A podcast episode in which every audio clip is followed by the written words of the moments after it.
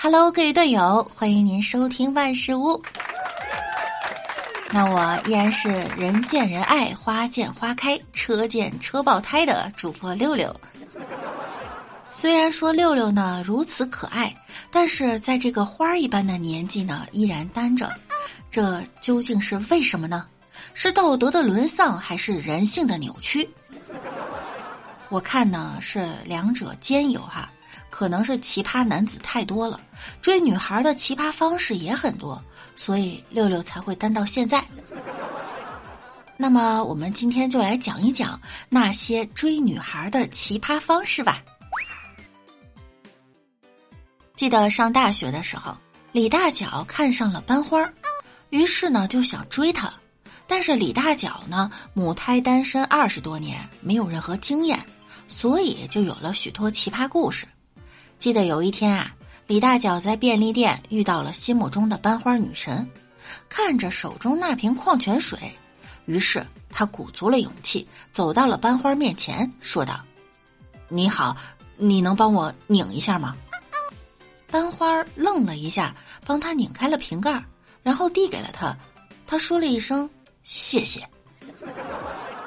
这时啊，在李大脚后面的舍友都看不下去了。把他拉到后面啊，一顿教训。我去，气死我了！你一个堂堂七尺大老爷们儿，你让一个女孩给你拧瓶盖，怎么想的你？李大脚也一脸无辜说道：“你们别放弃我呀！”接着，他的舍友递给了他一条毛巾，让他呀去给班花擦汗。结果，李大脚拿着毛巾再次走到了班花面前。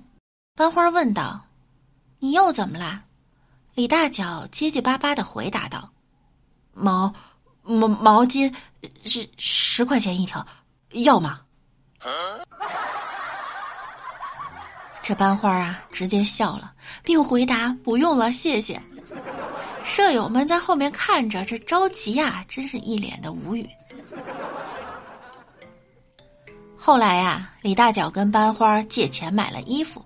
舍友得知后非常生气，问道：“你是不是脑子有坑啊？你要跟人家女孩子表白，你还跟人家借钱买衣服？”李大脚一脸无辜说道：“我就是要跟他表白才跟他借钱的。我问他借了一千五百块买外套，分期十五年来还，每年还一百，每月还八块三，每天还两毛七，这样。”我就可以天天给他发红包，上午发一毛三，下午发一毛四，这样的每一天都是一三一四啊！你是理科男吧？啊，这数学算的太好了。哎，李大脚啊，还真是钢铁直男式撩妹哈，方式呢的确够奇葩。至于能不能成呢？我看他有点悬哈。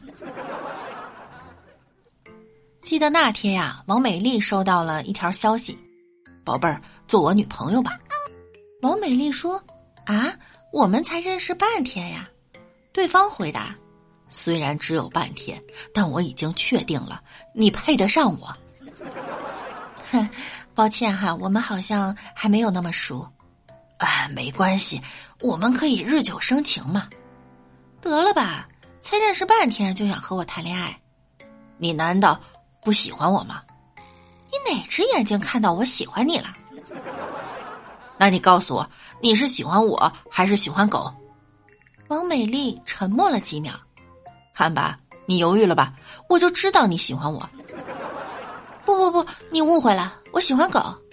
别这样，给我一个机会嘛！我想每天早晨叫你起床。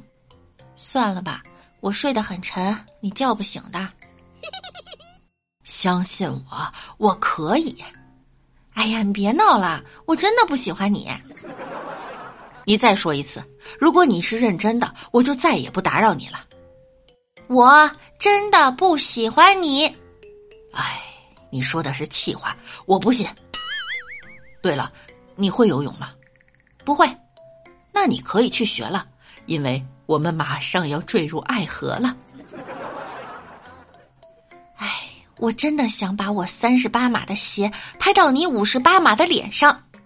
哎，没关系，打是亲，骂是爱。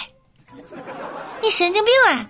是哪家的精神病院长被你传染了，才把你放出来？我妈说女孩都喜欢说反话，你刚刚一定是在夸我吧？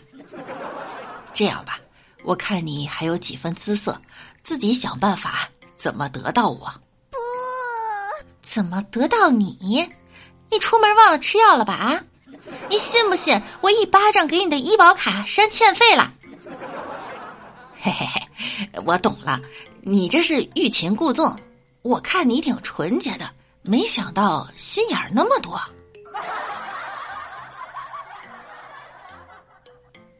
记得那天李大脚在教训表弟，你知道你为什么找不到对象吗？人家说晚上不想回去，把身份证都带了，你怎么搞的？给人家送网吧去？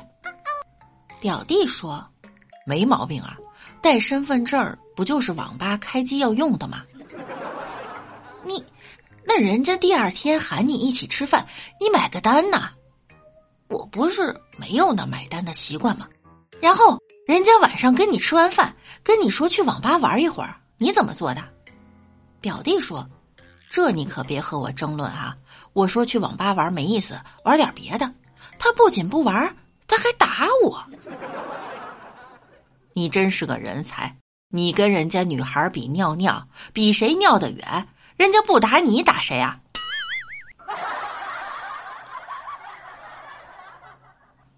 其实呢，追女孩也不难，记住三点哈：一、放低身段；二、够不要脸；三、投其所好。举个例子哈，那天我和王美丽一起逛街，遇到一个人，谦卑的跟王美丽说道。哎，虽然你长得并不漂亮，不过我居然喜欢你了。能不能把你的联系方式给我呗？我看王美丽那脸呀，好像杀人的心都有了。好了，本期节目呢到这儿又要跟大家说再见了，记得要点击订阅并且关注我哟。那我们下期再见喽，拜拜。